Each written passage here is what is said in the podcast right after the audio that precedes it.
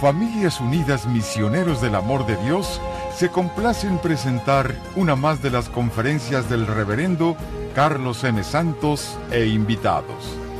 Dispónganse a participar y disfrutar de estos mensajes de crecimiento espiritual, formación humana y superación personal.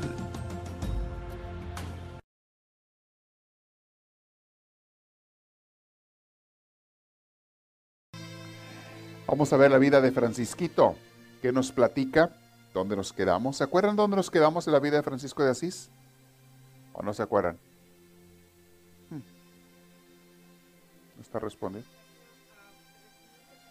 No, sí tengo aquí marcado dónde me quedé, pero ¿ustedes se acuerdan de qué estábamos hablando?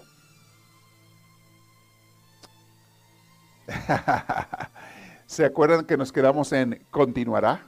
Ahí se quedaron. Ok. Estábamos hablando del encuentro de Francisco y sus doce seguidores con el Papa, ¿se acuerdan? Se encuentra con el Papa y el primer encuentro, primero lo encuentra allí en, las, en el Palacio de San Juan de Letrán. El Palacio del Papa se llama el Palacio de San Juan de Letrán, no es el Vaticano. Ahora vive en el Vaticano el Papa, pero por muchos siglos no vivía en el Vaticano, ni estaba ese, ese templo tan grande de San Pedro, de la Basílica de San Pedro, ni esas instalaciones no estaban. Esas instalaciones son relativamente nuevas, digamos de cinco siglos para acá. Pero antes de cinco siglos, eh, el Papa vivía en San Juan de Letrán, que está ahí cerca, es otra basílica muy grande, y ahí estaba el Palacio del Papa a un lado. Y hasta la fecha se le sigue considerando como la casa del Papa, como el templo del Papa. Se le considera a San Juan de Letrán, que está cerca de, de la Basílica de San Pedro, pero es a una cierta distancia. Y en ese palacio es donde Francisco se encuentra, en los corredores del palacio con el Papa, pero el Papa le dice, ¿sabe quién serás tú? No lo conocía, no tenía cita, ahí luego hablamos. Vimos cómo por medio de unas, eh, dicen por ahí, por medio de palancas, Francisco, pero Dios está detrás de todo eso, Dios sabe. Eh, Francisco se encuentra con su obispo Guido de allá de Asís y el obispo lo pone en contacto con un cardenal amigo del Papa y el cardenal se impresiona con la actitud de Francisco y él lo lleva con el Papa.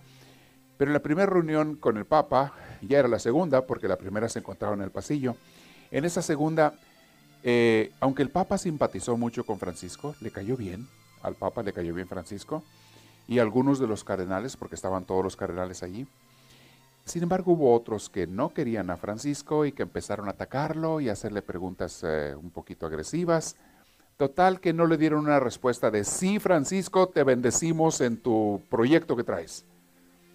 No le dieron una respuesta definitiva y salió espiritualmente, mentalmente, moralmente golpeado de allí Francisco. Junto con los demás hermanitos salieron golpeados y salen y nos quedamos allí donde se van a orar. Francisco les dice, todos estaban apachurrados. Hay veces, mis hermanos, que estamos así, queremos ayudar a otro, pero tú mismo no tienes para ayudar, pues ¿cómo lo ayudas? andamos a veces bien aplastados. Y Francisco les dijo, déjenme irme a hacer oración. Les expliqué la vez pasada que la mejor manera de recuperar la paz cuando no la tienes es irte a hacer oración. Y mientras más a solas y más en silencio estés, mejor. Mientras menos distracciones haya, mejor. Mientras más tiempo puedas estar, mejor. Y según el problema que traigas, a veces a veces en cuestión de minutos, si es un problema chiquito, una cosita, un disgusto que tuviste con alguien, a veces en cuestión de minutos Dios te sana. Te empieza a caer, decíamos en esa, en esa, eh, en esa alegoría, te, empieza a caer como una nube, como la sombra de una, como una sombra que te empieza a cubrir así de repente bien bonito, te empieza a llegar la paz. Haz de cuenta como una tranquilidad, una paz que te empieza a llegar a tu corazón. Es Dios, pero tienes que estar en oración si, fue algo sencillo, tu problema no fue tan grave, con, a veces con minutos, 15 minutos que estés en oración, 20, te empieza a llegar la paz. Si el problema fue más serio, pues a lo mejor tomas una hora. Y si fue muy, muy serio, te puede tomar hasta días. Hay veces que nos ha sucedido una tragedia seria.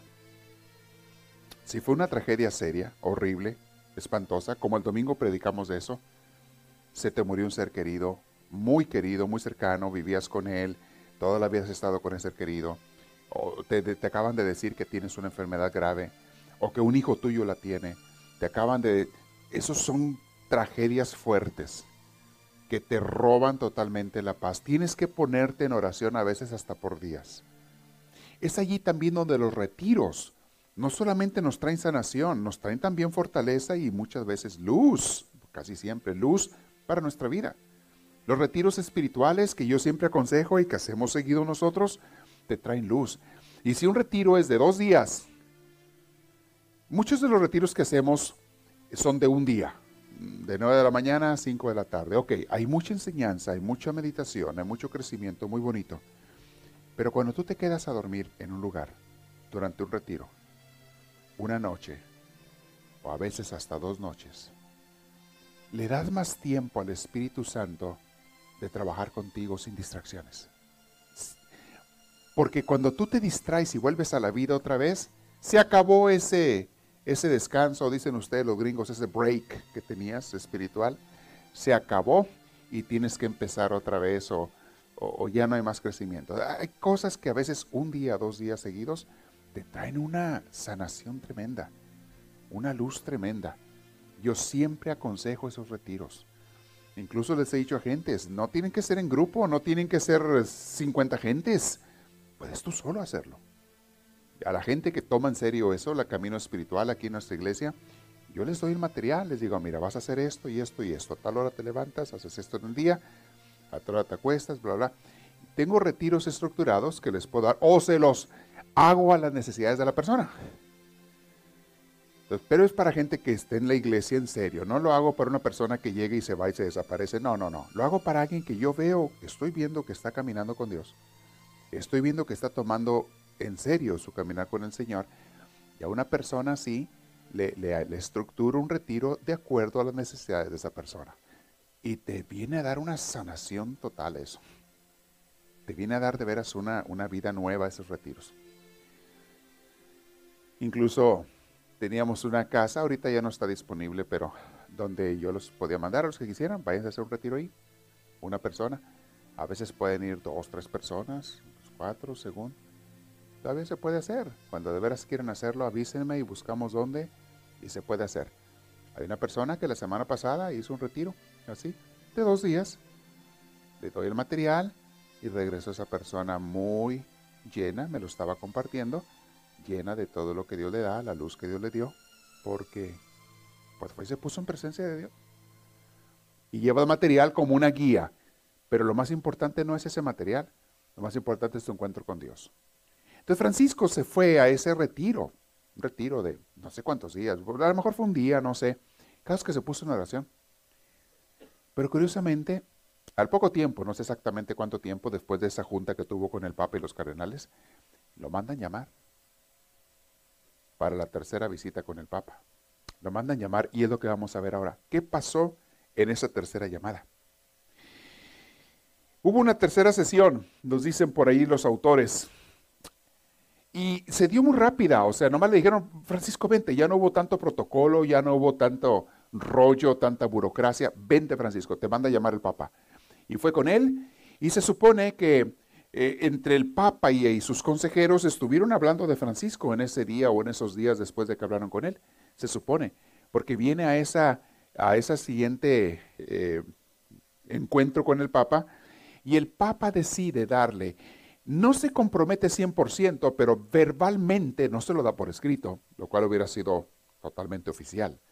Pero verbalmente le dice, y es lo que vamos a ver enseguida, le dice, ok Francisco, adelante con el programa que traes, de tú y tus compañeros de vivir eh, de acuerdo al Evangelio de Jesús.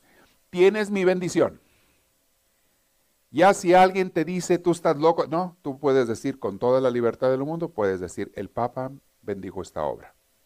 Entonces esto cuando iba a comenzar, eh, cuando nació Familias Unidas, yo una de las primeras cosas que quise hacer, simplemente como una bendición extra, fue pedir la, bendición del Papa Juan Pablo II y nos mandó la bendición. Es más, nos mandó dos bendiciones, una en un año y otra en otro año. Y ahí les tengo arriba. Te la manda en un documento oficial. Es simplemente un decir, hey, es bonito pedir de una persona que sirve a Dios, pedir una bendición, una aprobación o algo. Y me da risa porque hay gente que, que no sabe, hay gente que, que critica sin saber, y ahí está la bendición, pero yo lo hago porque Dios es el que me manda a hacerlo, no porque no por una bendición del Papa o algo, es porque Dios nos manda a hacer esta obra y lo estamos haciendo. De Francisco igual. Francisco empezó a trabajar sin necesitar la bendición del Papa. Pero un día sus compañeros, a lo mejor ellos la requerían, había gente que los criticaba y por eso fue a Roma y dijo, bueno, pues no estaría mal tener la bendición del Papa. Y se la da. Pero aquí vamos a ese encuentro que tiene él con el Papa, muy interesante. Dicen que lo recibió con mucho cariño el Papa. Ya no hubo tanto protocolo, tanta solemnidad. Dicen que se presenta ante el Papa, él estaba en su trono, se levanta el Papa Inocencio, ahí está, se aproximó a Francisco, invitó a los demás a que se acercaran, a los compañeros de Francisco y también se arrimaron algunos de sus cardenales, pero Francisco se rima y el Papa puso su mano cariñosamente en el hombro de Francisco. Le pone la mano en su hombro a Francisco y le dirigió la palabra y empezó a decirle esto. Vamos a compartir algunas de las cosas. Todo eso está escrito porque los historiadores de la época pues anotaban todo lo que sucedía. Y más cuando eran actividades del Papa, de, pues ellos lo anotaban, lo ponían. Y le dijo más o menos así el Papa Francisco, Francisco, yo ya soy viejo, hijo mío, le dice. Yo ya soy viejo. He vivido muchas experiencias, Francisco le dice. He pasado por muchas cosas. He tratado la cuestión de las cruzadas, he mandado gente. El mundo se mueve cuando yo les hablo, me obedecen. Pero no todo, Francisco, ha sido siempre un triunfo, le dice. No todo ha sido un triunfo. Llevo heridas aquí adentro, le dijo el Papa Francisco, que no dejan de sangrar. Llevo heridas en mi corazón. Quise ser santo, le dice. Y ya era un hombre mayor. Dice, quise ser santo y sin embargo he sido mediocre. Luché para que los hombres de la iglesia fueran santos y en lugar de eso he visto la avaricia y la ambición levantarse como baluartes por todas partes. Acuérdense que la iglesia en ese entonces, como en diferentes épocas ha sucedido, la iglesia de Roma estaba muy pervertida. Los obispos, los cardenales, los sacerdotes, muy pervertidos, solamente buscaban dinero, poder, placeres mundanos. Era un desorden tremendo. Y, y el Papa le confiesa eso a Francisco, le dice, Francisco, pues no te tengo que contar lo que tú ya sabes, pero quiero decirte lo que hay en mi corazón. Se empezó a abrir el Papa con Francisco. Quise que fueran santos y sin embargo abunda la avaricia y la ambición. En lugar de reforma de la iglesia, quise reformarla. He visto que la herejía, la contestación, la rebeldía, levantan su cabeza por doquier. Organicé cruzadas, no logré lo que quería. Con el tiempo me he convencido que es mejor encender una pequeña luz que enfrentarse a las tinieblas, le dijo. Es terrible, le dijo a Francisco, es terrible ser papa. No hay nadie más solitario en la tierra. Todo el mundo acude a uno, pero uno, ¿a quién acude? Desdichado el papa que no se apoye en Dios, le dijo este papa a él. Desdichado, pobrecito el papa, que no se apoye en Dios. Los hermanos lo miraban al papa limpiamente. Francisco y sus hermanitos lo veían limpiamente.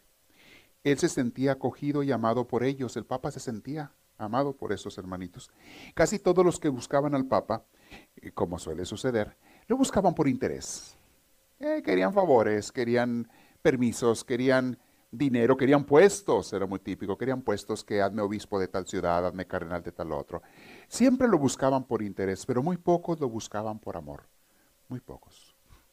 Y Francisco y estos doce limosneros, en su sencillez y simpleza, con su pura mirada, no le estaban demostrando más que amor al Papa, porque es lo que ellos habían aprendido a vivir de Francisco.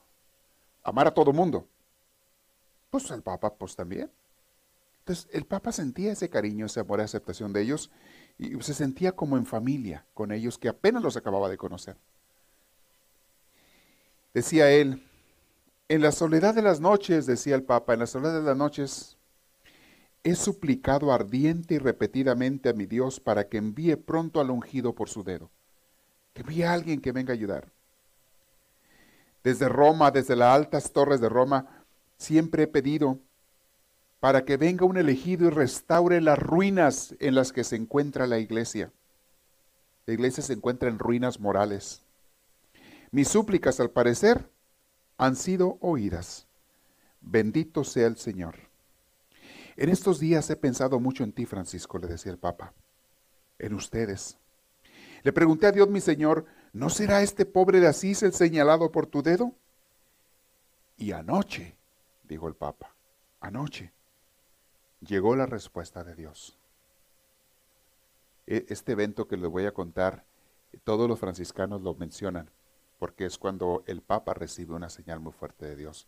¿De quién era Francisco? Ya que venía, cosas que ni Francisco sabía. Y anoche llegó la respuesta de Dios. Y dicen que se le quebró la voz cuando habló eso el Papa. Dice, anoche vi en sueños, lo vi con la claridad del mediodía, lo vi. Estas poderosas torres de San Juan de Letrán, las torres que detenían el templo, estas poderosas torres de San Juan de Letrán comenzaron a cimbrarse, a tambalear, a derrumbarse, como si fueran palmeras. Todo el edificio comenzó a crujir. Fue una señal que él tuvo en la noche en el sueño. La iglesia se estaba desmoronando, desbaratando. El edificio comenzó a crujir. Y cuando parecía que los muros de la iglesia daban en el suelo, apareció un hombrecito desarrapado.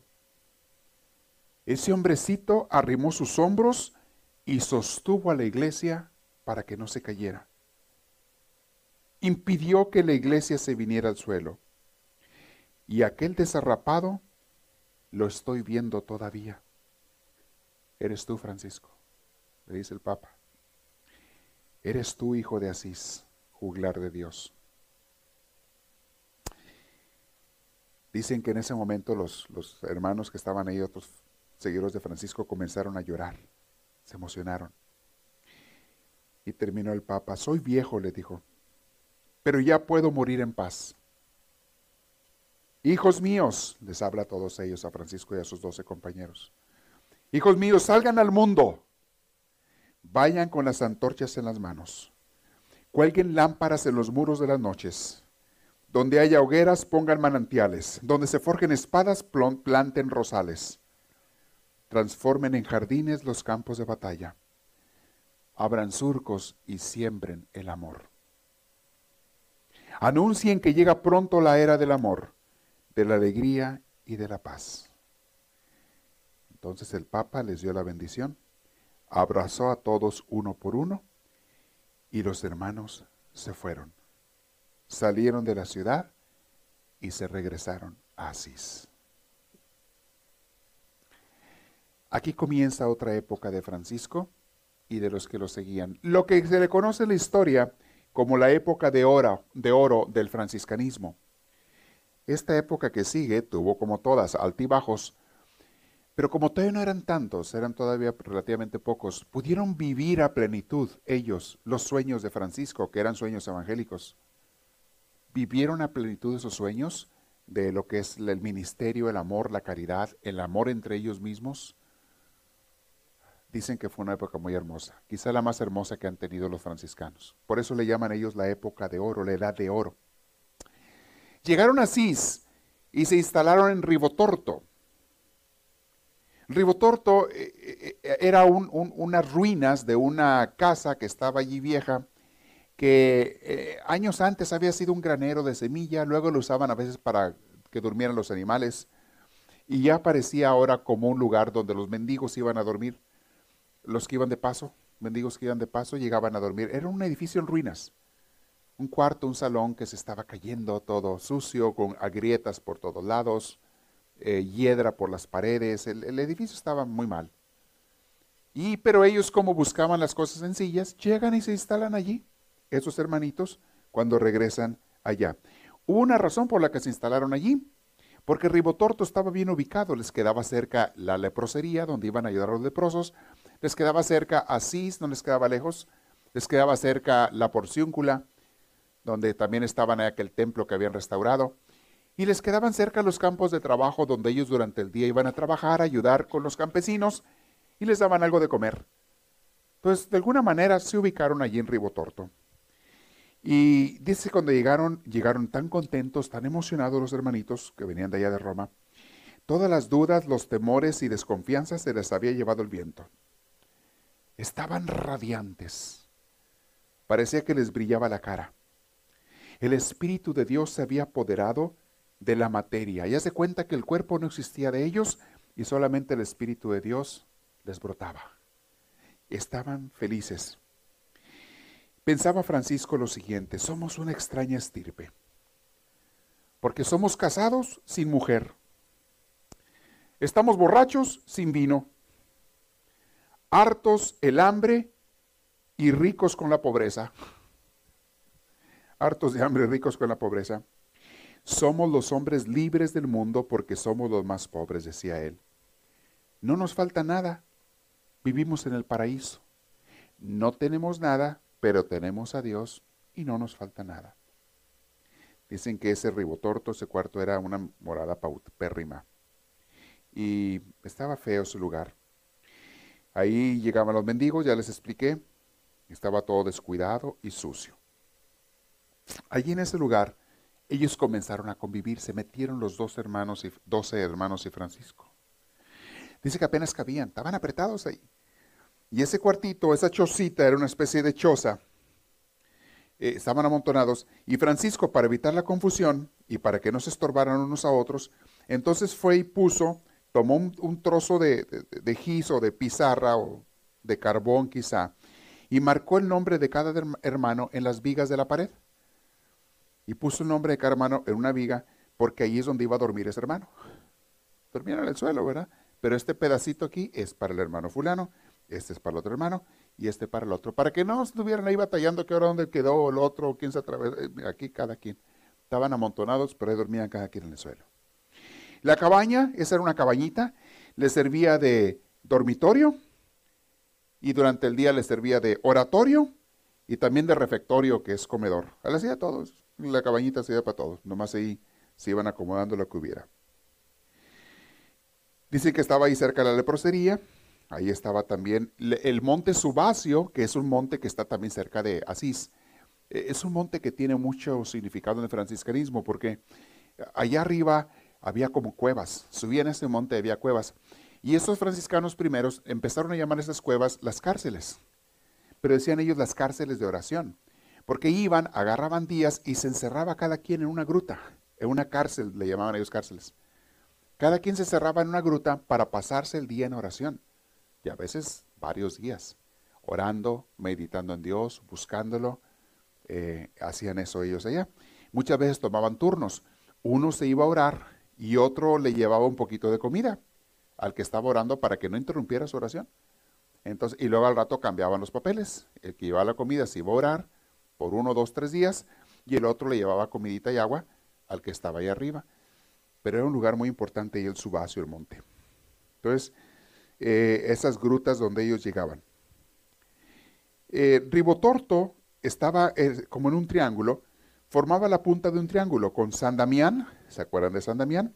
Aquel primer templo que Francisco reconstruyó, y la Porciúncula, que era Nuestra Señora de los Ángeles, el segundo templo que Francisco construyó, y en los otros dos ángulos. Y aquí dice que pasaron ellos los meses de otoño, invierno y primavera en aquel primer año otoño, invierno y primavera. Pero pasó algo interesante en el invierno porque siempre que Dios trabaja, también el enemigo quiere trabajar. Se los he dicho muchas veces y se los recuerdo.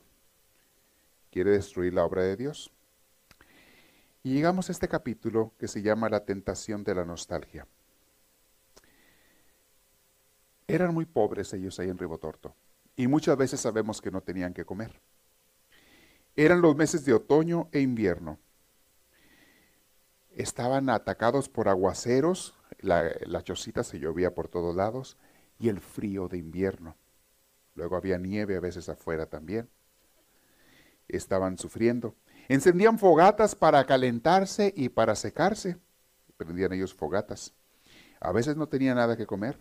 Se iban por los campos alimentándose de remolacha y nabos lo que encontraran ahí en los campos, a veces donde habían cosechado, ya iban a buscar a ver qué se les había caído para ellos comer. Eh, este era como su noviciado. Y Francisco les dijo a los hermanitos, ¿saben qué? Vamos a hacer una cosa, ahorita que los tiempos están duros. Vamos a pasar un tiempo en que no vamos a ir a predicar. vamos a estar aquí, porque también el clima no se los permitía. ¿Y a dónde iban? Y la gente ni siquiera salía a trabajar. La gente en el invierno se encierra en sus casas, ya tenían semilla guardada, grano guardado para el invierno y comían durante el invierno en sus casas. No había plazas donde hubiera la gente y pudieran ir a predicar ellos. Entonces, ellos también se encerraron, nomás que no tenían las comodidades que la gente tenía en sus casas, que era una buena chimenea, alguna comidita en un rincón, su montón de maíz o su montón de, de trigo, lo que se usaba allá, no tenía la gente eso. Digo, no tenían ellos eso que la gente tenía. Eh, les dijo a los hermanos, necesitamos crecer en la oración. Estos meses vamos a estar como un retiro de varios meses. Vamos a estar en oración y sobre todo en la fraternidad. Pero Francisco tenía algo en mente cuando estaban ahí ellos encerrados. Decía él, oh el corazón del hombre. Se puede entregar el cuerpo a las llamas, pero de, de pronto la añoranza puede inclinarlo todo como una caña de bambú. Francisco tenía miedo que el tentador se revistiera con vestiduras de nostalgia. Cuando los muchachos estaban allí sufriendo fríos y hambres, les pasaba por la mente, oye, allá en mi casa yo estaba bien. Allá mis papás, a, lo mejor ellos bien. Allá tienen una lumbrecita, están calientitos, tienen una comida. Empieza la nostalgia, la mente de uno a recordar los tiempos pasados, y más cuando los tiempos presentes están siendo difíciles, y quiere uno volver al pasado. Y cuando se trata de cosas del mundo, a veces puedes hacerlo. Pero cuando se trata del que sigue a Dios y de repente siente la nostalgia de volver a la vida pasada, lo cual sucede mucho, y les digo para que se cuiden. Mucha gente que comienza a seguir a Dios hace ciertos sacrificios renuncia uno a ciertas cosas. Y de repente siente la nostalgia, el llamado de la vida pasada, de cualquier tipo de vida. Y que a veces es una vida que no tenía Dios. Y Francisco sabía lo que los hermanos, era muy intuitivo, sabía lo que estaban pensando los hermanos. Y comenzaba a hablarles mucho, a predicarles mucho, pues estaban ahí encerrados como quiera por varios meses. Pensaba Francisco, esa es la peor tentación, la, la de la nostalgia, porque es la más sutil. Hay gente que aquí me ha tocado ver, mis hermanos, donde vivimos, gente que extraña el pueblo donde vivía. Y sueña, sueña con un día regresar a vivir allá. Y ni vive aquí ni vive allá. Aquí no vive porque su mente está allá, su corazón está allá. Hay gente que no progresa, no avanza, no hace nada aquí porque está soñando con regresar allá. Y a última hora ni regresa allá ni avanzó aquí. Hay mucha gente así, de veras. Se quedan sin Juan y sin las gallinas. La nostalgia, les he dicho, mis hermanos, es como una víbora de cascabel. Sácale la vuelta siempre que la veas. Nunca te empieces a doler por lo que tenías antes. Ni siquiera por la relación que tenías antes. O por las gentes que tenías antes y que ya no tienes. Porque si no las tienes ahorita ni las vas a tener, estar en la nostalgia es para puro estar sufriendo y no viviendo el presente. La persona que está extrañando el pasado no vive el presente, no lo disfruta, no hace nada en el aquí y el ahora, no goza y sobre todo no está con Dios porque Dios es gozo. No tiene paz. Y esa es una tentación que nos llega a todos. Y conforme va pasando la edad, me ha tocado ver a gente ya muy mayor a veces, pero conforme va pasando la edad, a veces la gente que se deja llevar por la nostalgia, esa víbora se le hace más grande y les pica más. Hay gente mayor que nomás están llore y llore y llore y llore por el pasado. Hay una parroquia aquí en Santana, eh, donde yo estuve de diácono, ahí estuve trabajando de diácono, en, se llama San José. Y en esa iglesia eh, más antes, todavía ahora, pero no tanto como antes, estaba rodeada por muchos eh, condominios y apartamentos de gente mayor, de gente jubilada. Había mucha gente jubilada. También había muchos americanos que habían vivido en el centro de Santana por, por muchos años. Y me acuerdo que en esos años que yo estaba allí, había mucha persona mayor, americanos. Y pues bueno, nos tocaban funerales seguido, ¿no? Promedio uno por semana. Era rara la semana que no hubiera un funeral de la gente de la iglesia que se moría porque era gente mayor y. Pero cuando llegaba el tiempo de Navidad, había tres funerales por semana. En las fechas de Navidad y de Año Nuevo, tres, a veces nos juntaban cuatro, no hallábamos cómo hacerle, funeral tras funeral, tras funeral, tras funeral en esas fechas. Pasaba la época de las fiestas navideñas y ya volvía toda la normalidad. Un muerto por, por semana, a veces uno cada 15 días y así todo el año. Volvía a llegar otra vez la Navidad, muertos y muertos y muertos y muertos y muertos. ¿Sabes por qué? Pura nostalgia. Se morían esas personas mayores porque ya no estaban sus hijos que habían tenido antes, ya no estaba su esposo, su esposa, que había tenido por años, porque ya se había muerto antes que ellos. Eh, ya no tenían la juventud de aquellos años, bla, bla, bla, bla, bla, bla. Por la nostalgia se moría mucha gente. ¿Han oído hablar de que se muere uno, una persona mayor, el esposo, y al poco tiempo se muere la esposa o al revés? Y que está pasando el otro. Pero se le murió la esposa y al poco tiempo se muere el otro. Nostalgia se llama. Te impide vivir y gozar el presente, que es la única realidad que existe. Ah, pero es que a mí me gusta más lo que tenía yo antes es que no sabes lo que tienes ahora y no lo estás disfrutando. Y déjame te digo, lo que tenías antes ya no existe. Estás queriendo vivir en un sueño. Francisco, muy intuitivo, captó esto en los hermanitos. Estaban con nostalgia en esos meses que estaban encerrados en invierno. Y más cuando estás encerrado, te pones a piense y piense. Y más si están sufriendo fríos y hambres, olvídate, más piensan. Ay, en mi casa me acuerdo que el panecito que me comía tan rico que me hacía mi mamá. Ay, Oye, y el otro, ¿te acuerdas el caldito? Ay, el caldito. Y, el enemigo se aprovecha para estarte queriendo tentar. Y básicamente quería decirles, abandonen su seguimiento de Dios, regresen a la vida que tenían antes. Y Francisco se puso a tratar con ellos. Dice que había días en que caía la lluvia sin parar. Muchas veces quedaron bloqueados por la nieve, no podían ir a ningún lado. No podían salir de ese tugurio. Cruzados de brazos pasaban muchas horas en forzosa ociosidad y aparte calados de humedad los pobres. En esos momentos Francisco sentía que la tentación rondaba peligrosamente a los muchachos. Que les decía su corazón, a la tentación les decía su corazón, vida absurda la que están llevando ahora, sin sentido. Mucho mejor es vivir allá arriba en la ciudad, en las casas cómodas.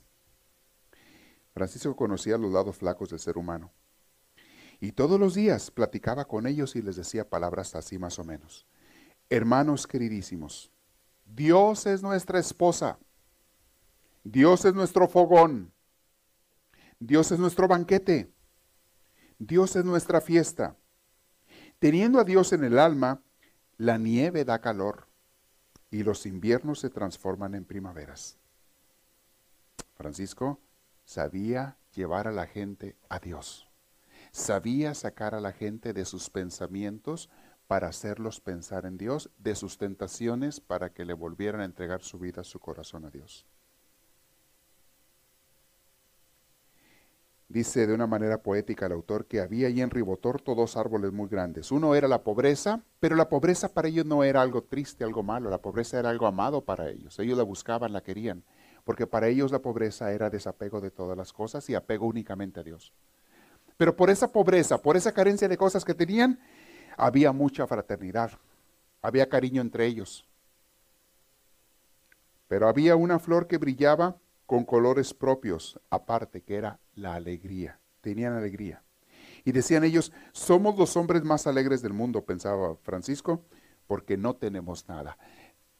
Mucha gente no ha entendido lo que de veras Francisco gozaba no era tanto la pobreza, aunque él hablaba mucho de la pobreza. En realidad lo que estaba queriendo decir es el no tener nada que apegarte. Porque Dios no quiere necesariamente que sea la gente pobre. ¿Qué padre quiere que sus hijos sean pobres? Lo que Dios quiere es que tengamos el corazón de Francisco, que estemos desapegados de todo. La primera de las bienaventuranzas, en Mateo 5, Jesús dice, bienaventurados los pobres de espíritu, no dice de feria, de lana ni de dinero, no dijo su Señor. No dijo bienaventurados los pobres de dólares, no dijo eso. Ni los pobres de pesos, ni de centavos. Dijo bienaventurados los pobres de espíritu. La grandeza en una persona de la pobreza está en no apegarte a nada. Y eso hace a las personas felices y alegres. Mis hermanos, en las comunidades o en las familias incluso, cuando la gente se empieza a posesionar de cosas, cuando hay propiedad privada y así, muchas veces hay conflictos. Yo he visto hermanos pelearse porque el otro se puso su camisa. ¿Es habido hermanos que se pelean? Mi camisa, mi blusa, mi cepillo. ¿Cómo se te ocurrió agarrarlo? Oye, grandes pleitos entre hermanos de sangre porque el otro le agarró, porque eso es mío. Mío, mío, mío, mío, mío. Mine, mine, mine. Es la primera palabra que aprenden a decir los niños. Mine, mine, mine, mío, mío, mío. Egoístas, cerrados, posesivos. Cuando los franciscanos no tenían nada. No había el mine, ni el mío. Ni en inglés, ni en español, ni en italiano, ni en nada. No tengo nada. ¿Qué había? Puro expresiones de amor entre ellos y cuando llegabas a tener algo, primero procuraban compartirlo antes que tomarlo ellos. Eso es la pobreza que tiene como gloria Francisco, que no es carencia, no es la carencia lo que se glorifica, sino el desapego de las cosas. Cuando la gente, dice el autor, allí donde los miembros de esa comunidad se bastan para todo, hay gente que tiene muchas cosas, donde la gente en una familia, una comunidad tienen y se bastan para todo, eh, y no tiene necesidades, ahí es difícil la fraternidad, incluso casi imposible. Cuando la gente no necesita nada, ni se acuerda de los demás. ¿Para qué? Tengo todo. Eso pasa con los satisfechos, ¿eh? Piensa nomás en su panza y les importa un comino las de los demás. Por eso la tienen tan inflada. No les importan otros. Y se voltearon a ver la panza más de cuatro ahí los ¿Están hablando de mí? la panza. Otros peores se la voltearon a ver al, marido acá. A ver, ¿tú están hablando de ti? Quiero que captemos el mensaje, mis hermanitos. No es que sea malo tener cosas, es que es peligroso tener cosas. ¿Notan la diferencia? Una vez dijo Jesús, es más fácil que un rico, como que un camello, pase por el ojo de la aguja, a que un rico, una persona que tiene riquezas, apegos, entre en el reino de los cielos. Ya les he explicado cuando explico esa cita bíblica que Cristo cuando habla del reino de los cielos, la mayoría de las veces no está hablando de dónde vas a llegar cuando te mueras, no está hablando de ese es nuestro reino de los cielos. El reino de los cielos, el reino de Dios en el lenguaje judío, significa el reino de Dios aquí, o sea, que el cielo reine aquí, que Dios reine aquí. Venga a nosotros tu reino, ¿se acuerdan, Padre nuestro? Eso es el reino de los cielos, que reine Dios aquí. Hágase tu voluntad aquí en la tierra como se hace en el cielo. El reino de los cielos es que Dios reina en mi corazón. Pero una persona que está pegada a sus cosas materiales no tiene espacio en su corazón para que Dios reine. Allí reina nada más el dinero y las posesiones. Y mientras más posesiones tengas, más fácil es que te ocupes de ellas, te entretengas con ellas, te enamores de ellas y no tienes tiempo para Dios. En otras palabras, mis hermanos, para muchas personas, la mayor bendición que tienen en su vida es el ser pobres. Y me ha tocado trabajar entre gente muy pobre. Y vieran cómo habla de Dios esa gente. Cómo se expresan de bonito de Dios. Cómo buscan a Dios. Y no es que por naturaleza sean más santos ellos. Es que no tienen en qué distraerse. No tienen nada. En cambio, Veo otra gente que tiene muchas posesiones, siempre están viendo cómo cuidarlas, cómo mejorarlas, cómo pintarlas, cómo arreglarlas, cómo decorarlas. Hay gente que, que no está ideando a ver qué, color le pone ahora a su cuarto de la casa y ya lo ha pintado otras veces en el año. No está ideando a ver de qué, pinto aquí, qué muebles cambio. Déjame cambiar estos muebles. Están buenos, sí, pero otros nuevos. Echa estos fuera, compra otros nuevos. Oye, los sartenes también. La ropa también está buena, pero tírala y agarra nueva. Eh, posesiones posesiones. Y Dios, oh, el domingo, el domingo me acuerdo de él, no te apures. Ahí el domingo lo, me acuerdo por una hora de él. Si es que, porque a veces ni eso. Hasta que se case algún otro pariente y me invite a la misa, entonces voy a... ¿Ven a qué se refiere el Señor? Esta es la riqueza de Francisco.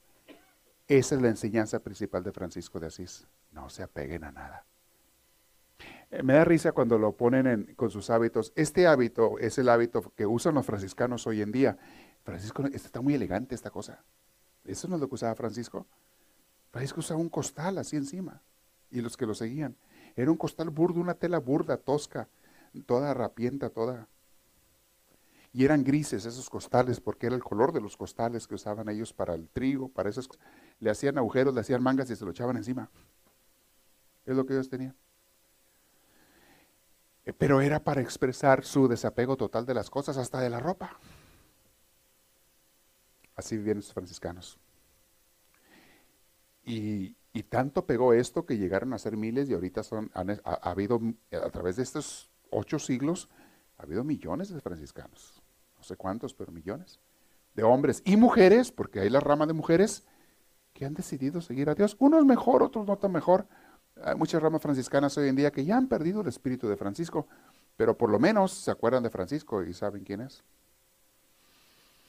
Y por lo menos siguen recibiendo inspiración y por lo menos algunos de ellos sí toman en serio el vivir desapegados, muchos de ellos sí toman en serio vivir desapegados de, la, de las cosas del mundo para estar apegados a Dios. Les empieza a decir Francisco a los hermanos, que no se apropien absolutamente de nada para sí, les dice él. No quiero que nadie se apropie de nada para sí. Ni casa, ni lugar, ni cosa alguna porque las propiedades dan al hombre sensación de seguridad. En cambio, cuando no tienes nada, los hermanos quedan como aves desplumadas. Viene a ser como un juguete al vaivén de los vientos, con sensación de orfandad y debilidad completa. El ser humano, para no sucumbir al peso de la desolación, necesita una mínima seguridad. ¿Dónde encontrarla? Ah, pues no tienes cosas materiales, encuentras tu seguridad en la comunidad, en la familia que te ha dado Dios, en la fraternidad. La vas a encontrar. Quedan mil necesidades y emergencias en cuanto al vestir, comer, enfermedades. Francisco lo sabía, entonces ¿cómo solucionarlas? Otra vez el hermano va a responder con sabiduría, con su sabiduría.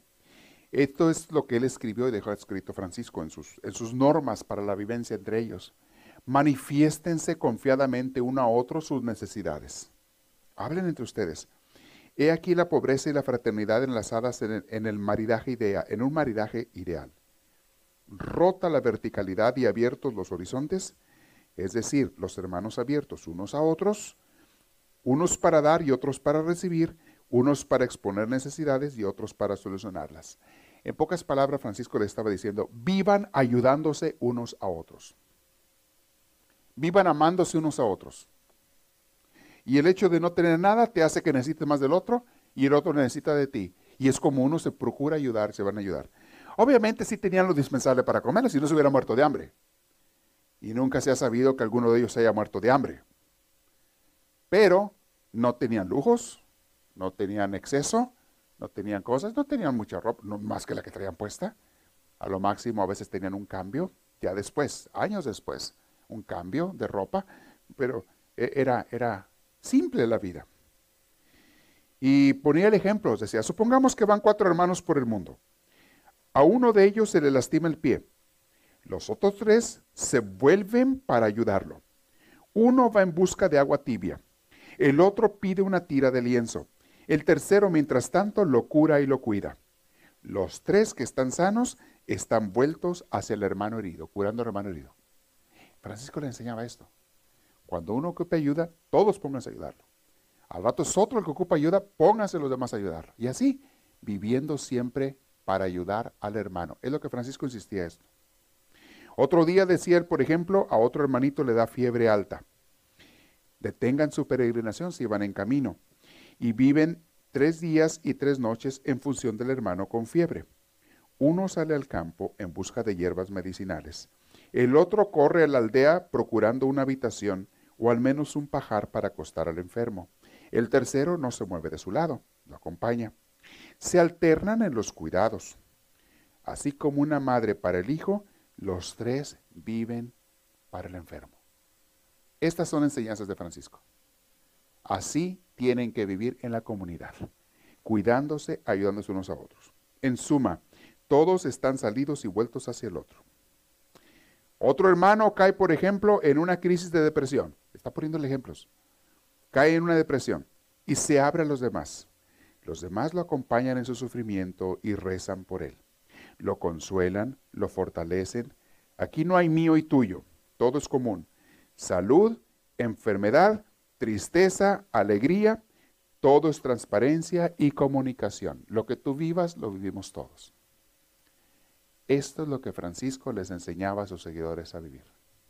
Lo que uno viva, todo lo vivimos.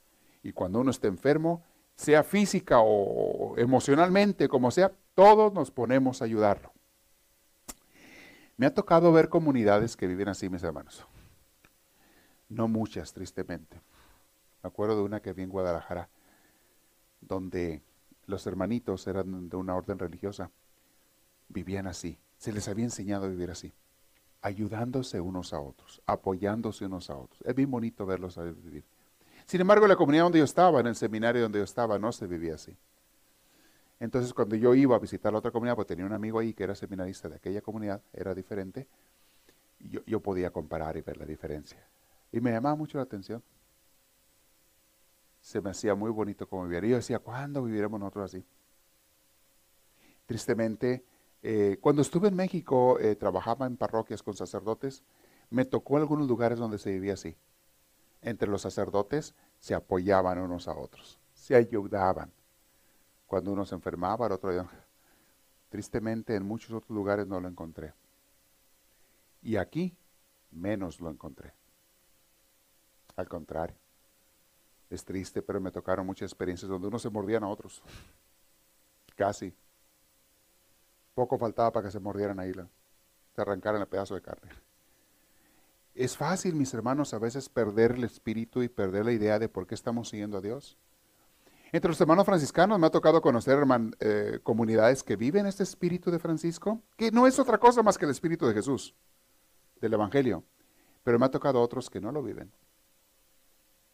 De hecho, hay una frase entre las comunidades religiosas que dicen ellos en forma de broma, pero tiene mucho de cierto. Dicen, los hermanos religiosos se juntan sin conocerse viven sin amarse y mueren sin llorarse. Y sí es cierto. Cuando se lo oí decir eso a un sacerdote en el seminario, me, causó un shock oír eso. Pero lo empecé a ver y a, acordarme de, y dije, sí es cierto, muchas veces así es. Hay comunidades religiosas de sacerdotes o de monjas también. No todos, hay otras que sí viven el amor, hay de todo. Pero hay muchas, tristemente, que es tal cual. Se juntan sin conocerse, porque vienen de todos lados, no se conocían. Se juntan sin conocerse. Viven sin amarse. Eh, cada quien hace su trabajo y, y se acabó, pero no, no hay mucho amor. Y mueren sin llorarse. Pues no había amor. ¿Qué le lloras al otro? Antes ojalá me toque su cama que está mejor que la mía. ¿De veras? A ver si me queda su ropa a mí mejor que la, mejor que la que yo tengo déjame quedo con sus libros. Y, te encuentras con este tipo de rabatingas a veces. ¿eh? Francisco estaba enseñando otra vivencia, vivir de acuerdo al Evangelio. Por ser pobres se necesitan, se ayudan, se aman y viven felices. Este es el mundo que Jesús nos enseñó en el Evangelio y es el mundo que Francisco estaba tratando de imponer en su comunidad. Eh, vamos a ver algunos ejemplos. El concepto de propiedad privada no había sido anulado sino trascendido. El valor supremo era el hermano mismo. Frente a este absoluto, todos los demás valores quedan relativizados. Quiere decir que aquí las cosas no es lo que vale, lo que vale son los hermanos. Francisco conocía las tentaciones y dudas de los hermanos y sufría más que ellos mismos. De noche permanecía horas enteras pensando en las preocupaciones de cada uno de ellos. Se preocupaba si los veía preocupados. Francisco le dolía cuando le dolía a los hermanos algo. Se preocupaba si los veía preocupados. Quedaba feliz si los veía felices. Eso es cuando hay amor. ¿eh? Guard, quedaba feliz cuando los veía felices y oraba a Dios cada noche y todos los días, Señor, cuídalos, guárdalos en tu seno. Yo no sé ustedes los que son padres o madres, si a ustedes les pasa eso, que a veces están rogando a Dios, cuida a mis hijos, cuídalos protégelos, que no les pase nada. Así oro yo por ustedes. Así le digo, y cuando sé que alguien está sufriendo, así le pido al Diosito, cuida a esta persona, por favor. Ayúdale. A veces la gente viene y me dice, Padre, por favor, haz oración por mí. ¿Por qué? Por esto, por eso. Ok. Y, me acuerdo ya en la noche o al día siguiente, Señor, por favor, ayuda a esta persona. Ayúdala. Y, es la función de uno. Y, Francisco nos enseña a vivir así unos con otros. A vivir en la fraternidad, en el amor. No es fácil, mis hermanos, porque cada quien tiene sus defectos. Y a veces nos espinamos unos a otros porque todos tenemos espinas. Y, y cuando la gente vive junta, es más fácil que se claven las espinas unos a otros que cuando están separados. Entonces, viviendo juntos, a veces se encuentran, lo ven en las familias y si no, pregúntenle a los casados, a ver si no es cierto. De novios todo es color de rosa, espérate que se casen, déjalos que vivan juntos, déjalos. Ya verán, ahora verán. Pues sí, empiezan a salir los efectos. Las espinas que traes tú por ahí. Somos como puercoespines. Te le arrimas a alguien y lo espinas. Y el otro también tiene, también te espina a ti. El puercoespino se espina con sus espinas pero al que se le arrime se les clava. Y llegas y abrazas a alguien con mucho amor y te le clavas todas las espinotas del otro. ¿Qué les quiero decir? Que hasta cierto punto, mis hermanos, es normal. No se quejen tampoco mucho de los que te hacen daño, de los que te espinan con sus defectos, porque tú también tienes otros. Y es bien fácil ver las espinas del otro, pero no las de uno. Pues a mí no me duelen mis espinas. Pues no, porque el espino se pica solo. No me duelen las espinas mías. No de, yo creo que yo no tengo. No, sí tienes. Pregúntale a los demás. Pregúntale si verás. Bueno, estamos aprendiendo la vivencia en comunidad, el amor en familia. Francisco era, era, era, hipersensible, Dios le había dado esos dones. Y si Dios lo mandó a esa misión, Dios le dio con qué. Dios nunca manda a alguien a una misión sin darle con qué haga esa misión. Si Francisco iba a formar una orden de, franciscanos, que después llegaron a ser miles y miles de gentes, tenía Dios que darle con qué. Y Francisco tenía esos dones y lo estaba haciendo, aunque él a veces no se diera cuenta, simplemente los ponía en práctica. Decía Francisco en sus reflexiones, no hay peor cosa que la instalación. Instalación es instalarte y sentirte seguro con las cosas que tienes a tu alrededor. Eso es instalarse. Desinstalado es el que no tiene nada seguro. Es el que a lo mejor no tiene cosas a qué apegarse ni en qué recargarse. Desinstalado es la persona que no tiene un centavo. Desinstalado es la persona que anda viendo a ver si completa para la renta este mes. Desinstalado es una persona desinstalada. Pero fíjate lo que habla. Eso Francisco no lo ve como defecto, lo ve como virtud porque dice, ahora sí puedes confiar en Dios. Cuando no puedes confiar en ti y en tu dinero, ahora no te queda más que confiar en Dios. Y cuando vives en comunidad, pues en la comunidad nos apoyamos unos a otros. Pensaba el hermano, en el campo abierto, en la arena de combate, es donde el hombre se fortalece en las luchas, en las pruebas, el hombre se fortalece. Por eso Francisco no retenía por mucho tiempo a los hermanos. Muy pronto los soltaba a los caminos abiertos del mundo porque sabía que sin batalla no hay fortaleza y que la madurez es fruto de muchas heridas. Los mandaba a predicar, a veces no estaban tan preparados. Los mandaba a predicar. Sabía que los iban a criticar, que iban a batallar, que iban a sufrir. Y decía Francisco, pero si no le batallan, ¿cómo van a crecer? También sobreproteger a los niños no les hace bien. Nunca dejas que tus niños crezcan y maduren porque les quieres dar de comer con el biberón hasta que tienen 25 años de edad y todavía les quieres dar biberón en la boca. Pues espérame, ¿cuándo va a crecer esa criatura? Nunca va a madurar. Ay, no, que no se esfuerce mi hijo, que no se esfuerce mi hija, que no batalle. Yo le voy a ir, no, no pague renta, mi hijo, véngase aquí a mi casa. No trabaje, mi hijo, yo lo mantengo. Ándale. ¿He sabido de papás que hacen eso? Nadie de ustedes, claro, pero ¿he sabido de papás que hacen eso? y creen que, eso es amor, eso no es amor, eso es echarlos a perder, es hacerles daño. El día que tú faltes, se van a morir de hambre esos. Van a andar en la calle o van a andar robando, porque están acostumbrados a no, a no conseguirse, a no batallar para conseguir las cosas. ¿Quieres que una persona crezca madura? Que batalle. Haz crecer. ¿Quieres que el niño aprenda a caminar? Pues se va a dar muchos sentones. Déjalo que se los dé. Con cuidado, nada grave, pero déjalo que se los dé. Y va a aprender a caminar. ¿Tú no quieres que el niño se quede siempre en, una cuna sin saber caminar, peladote ya grande? No, no, porque no se vaya a caer. Óigame, déjelo. Tenemos, y Francisco sabía eso. Muy pronto lo soltaba, para cada, pero también en cada partida dicen que lloraba Francisco cuando los mandaba a predicar. Los quería tanto, se querían tanto entre ellos. Había un hermano, Fray Riserio, así se llamaba, Fray Riserio, que tenía una especie de manía persecutoria, sentía que todo el mundo no lo quería. ¿Nunca ha conocido a alguien así que sí piensa que nadie lo quiere? Que todo el mundo habla mal de él o de ella, que todo el mundo, ay, me quiere atacar, que nunca han visto a esa gente. Así era Fray Riserio. Era de esas clases de personas que fácilmente tejen suposiciones gratuitas. Imaginan mil cosas. Ay, si aquel no me saludó, es que ha de pensar esto de mí, es que no me ha de querer, es que esto. Que Empiezan a crear ideas en la cabeza de que el otro no lo quiere. Cuando el otro ni estaba pensando en él o en ella. Cuando el otro ni nada que ver. Hay mucha gente que se imagina y se mortifica y se angustia porque el otro siente que no lo quiere, que no lo acepta, que no lo aprecia, y no hayan cómo ganarse el otro, y el otro dice, pues ¿qué traes? No sé qué te pegó. Pero serio era uno de esos. Gente que no la puedes tocar más que con pincitas y aún con esas se lastiman. Así era este, un sentido de, por, de primera. También le llamo yo los jarritos de, de tlaquepaque, les llamo yo así, porque no los puedes ni mirar porque se quiebran, nomás de verlos. O les llamo los polvorones, que si le aprietas tantito se hacen polvo, se desbaratan. Hay gente que son polvorones. ¿Nunca han conocido a alguien de ustedes? Yo conozco varios, conozco varios. Muy bien. Muy bien. Y Francisco decía, si no le luchan, si no le batallan, no van a crecer, no van a madurar.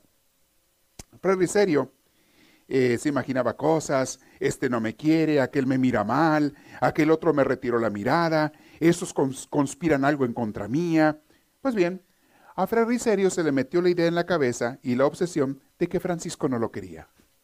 Se le metió eso en la cabeza, era uno de los hermanitos. Y eso a su vez era para él el signo fatal de que Dios le había retirado su amor. Si Francisco, que es un servidor de Dios, no me quiere, pues Dios tampoco me quiere. Se imaginaba él, ¿verdad? Uh, olvídate. Se le vino el mundo abajo. ¿Por qué se imaginó eso? Sabe, a lo mejor Francisco un día estaba ocupado, no pudo hablar con él y ya se imaginó que no lo quería. Esa gente se imagina hasta lo peor. Y como ocurre con esta clase de personas, vivía siempre triste, sombrío, con la cara apachurrada. Así vivía Serio. De día y de noche, cada vez más hundido en tinieblas, al borde del precipicio. El mundo se le había acabado a él porque él creía que Francisco no lo quería. Francisco, que se dio cuenta de la situación, le escribió una cartita de amor a Fray. Y le dijo más o menos así, se dio cuenta que estaba medio mencito, déjame le escribo una carta. Y le dice Francisco, Hijo mío, te suplico por favor que retires de tu mente esos pensamientos que te afligen. La verdad es esta, yo te amo muchísimo, le dijo. Es más, te voy a decir, te amo más que a los demás. Si es verdad que a todos quiero mucho, entre todos eres tú quien merece mi mayor predilección. Ven a mi presencia siempre que quieras, y cuando veas mis ojos, tú mismo te convencerás de la veracidad de mi amor por ti. Escribe esa cartita. Ah, ¿en serio? Yo creo que a le cayó eso como agua fresca en medio del desierto. ¿Quién sabe cuánto le dura a estas gentes? Porque estas gentes le, hablas así y les dura un rato la emoción y al rato, si no, si no maduran, si no crecen, al rato se vuelven a aplastar. Pero bueno, esta cartita dicen que fue el talismán mágico que hasta el fin de sus días liberó al hermano Riserio de las sombras y suspicacias. Llegó a ser, a ser él casi un santo en su vida, Riserio. Fue un beato, fue nombrado beato. Porque en el fondo de toda tristeza, óyelo bien, en el fondo de toda tristeza se mueve, se agita una carencia de amor. Todo mundo, ante toda tristeza, en realidad lo que hay es una carencia de amor. Decía Francisco, hasta un pedacito de uña puede dar consolación a una persona cuando hay cariño de por medio. Así pensaba Francisco. Es tan fácil hacer feliz a una persona, pensaba Francisco, basta un, basta un poquito de cariño.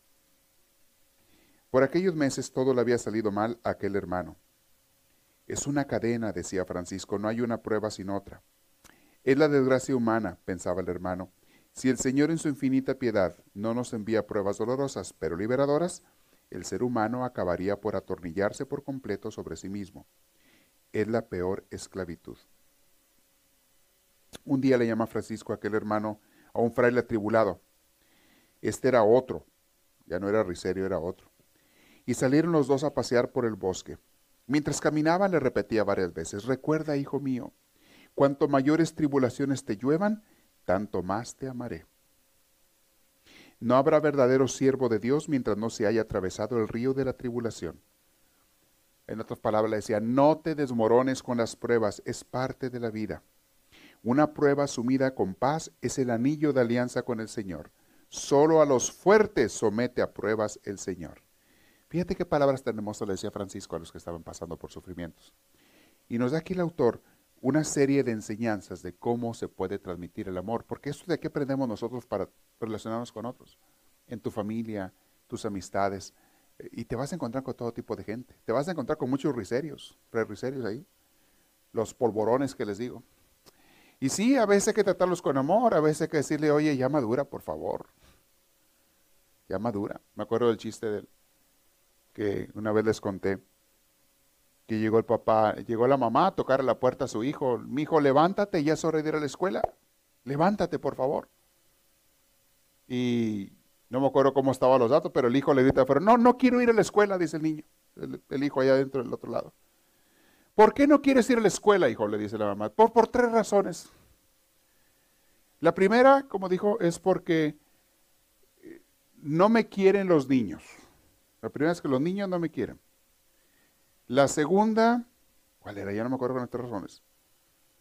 La segunda es porque, ¿cuál? Estoy cansado, fue la segunda, estoy cansado. ¿Y la tercera cuál fue? Ahí ve la tercera. Y la mamá le contesta, pues mira, mi hijo, pues sí vas a ir a la escuela ahora. Y por tres razones también. La primera es porque aunque estés cansado, tienes que ir a la escuela.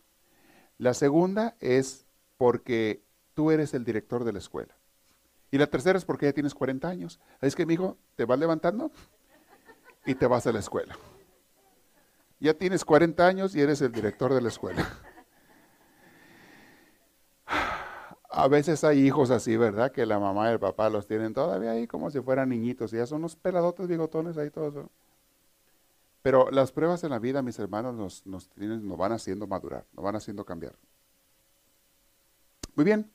Eh, dice Francisco, a veces hay que regañar a algunos pero que detrás del regaño esté el amor. Sí hay que regañar, y eso lo digo yo le enseño a los papás a sus hijos. A veces hay que regañarlos y hasta castigarlos, pero que haya amor.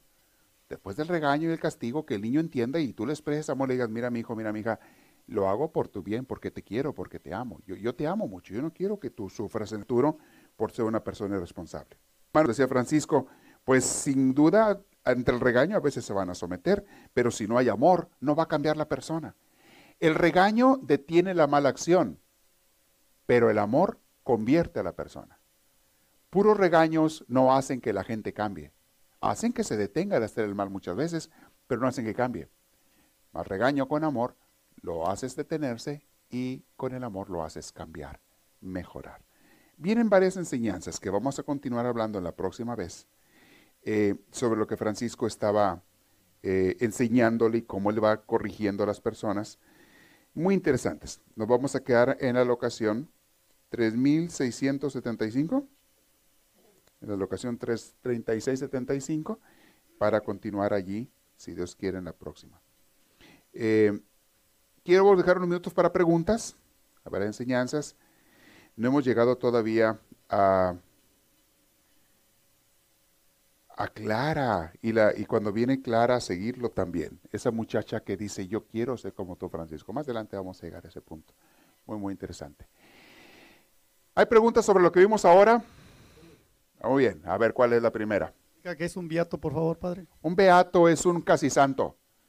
En, en los términos de canonización hay tres, tres grados de canonización que usan las iglesias. La iglesia de Roma usa tres grados de canonización y otras iglesias también anglicanas, otras católicas también. Pero primero es, el primer grado de santificación es siervo de Dios. Un siervo de Dios es alguien que no llega a santo y no llega a beato tampoco, que es primero beato. Pero es un siervo de Dios. Entonces se declara que esta persona vivió una vida buena, era un buen hombre, una buena mujer, siervo de Dios. Beato ya es un grado más alto, ya no nada más ser una buena persona, sino que hizo obras más grandes en su vida. Y el tercer grado es santo. Entonces, cuando canonizan a las personas, algunos nomás llegan a siervo de Dios, otros llegan a beatos y otros llegan a santos. Son los que se llama San Fulano o Santa Fulana, lo que sea. ¿Okay? Gracias. Muy bien. ¿Alguien más tiene otra pregunta por ahí? ¿No hay? ¿No hay pregunta? acá está una.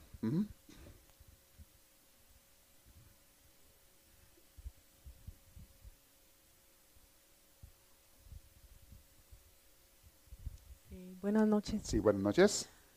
Padre, aquí, ah. aquí en Estados Unidos, bueno, aquí en, el, en esta área, ¿hay templos que sean de franciscanos? Sí hay. Eh, templos no, pero hay sacerdotes franciscanos, sí. Pero los cambian, los mueven de un lado a otro. Eh, sabía de uno que estaba acá en Santana, un franciscano, y lo cambiaron por otra ciudad.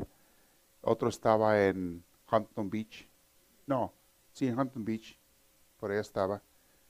Eh, pero templos, templos aquí no. Eh, creo que en Los Ángeles hay, más no sé exactamente dónde. Porque yo soy de Morelia y está un templo, el templo de... De franciscanos. En Santa Bárbara hay. En Santa Bárbara hay un seminario muy grande y hay un templo de franciscanos en Santa Bárbara. Eh, aquí alrededor no me acuerdo de ninguno, no me acuerdo. Y no sé, en un templo de, común y corriente no es, bueno, yo sentía una diferencia cuando iba ahí al, a este templo de los franciscanos, es como una, se siente un ambiente así como medio um, mágico. No sé, es otro sentimiento cuando ve uno pasando a los franciscanos por un lado caminando. A mucha gente le, le impresiona ver los hábitos, ver los hábitos, ver el saber que son seguidores de San Francisco. Mucha gente le impresiona. Y hay comunidades que viven una vida muy bonita y otras que, pues, normal, o sea, nada especial. Hay de todo. Ahí en Guadalajara, en, en, Zapopan, está un seminario muy grande y un convento franciscano muy, muy grande, ahí en Zapopan. Eh, hay en varios lugares. Ahí. me tocaba visitar ese templo de Zapopan y ese seminario de Zapopan cuando yo estaba allá. En, en diferentes lugares hay. ¿Mm? También los franciscanos son los que conquistaron o evangelizaron América, especialmente con España y Portugal. Son los que venían en los barcos con los españoles y los que convirtieron al catolicismo a, los indios de América. Y de estas partes, los franciscanos son los que formaron las misiones de, California. Eh, la de San Diego, San Juan Capistrano, San Gabriel, Nuestra Señora de los Ángeles, eh, y se fueron Santa Bárbara y se fueron para el norte hasta San Francisco.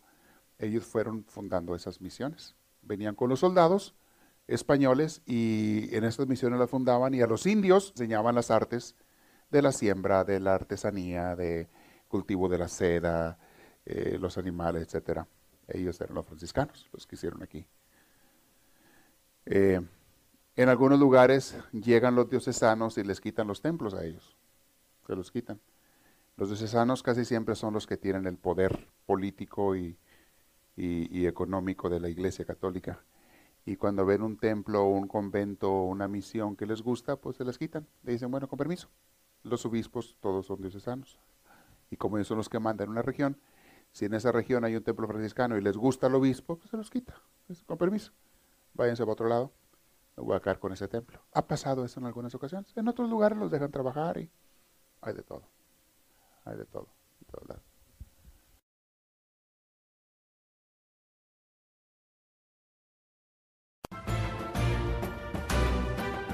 Esperamos que esta reflexión les haya fortalecido en su progreso y crecimiento, tanto humano como espiritual. Para pedidos de CDs o más información, escríbanos a los Estados Unidos al PO Box 1000, Anaheim, California. Código postal 92815. Que Dios les bendiga y les conceda una vida llena de su gracia, su espíritu, su gozo y su paz.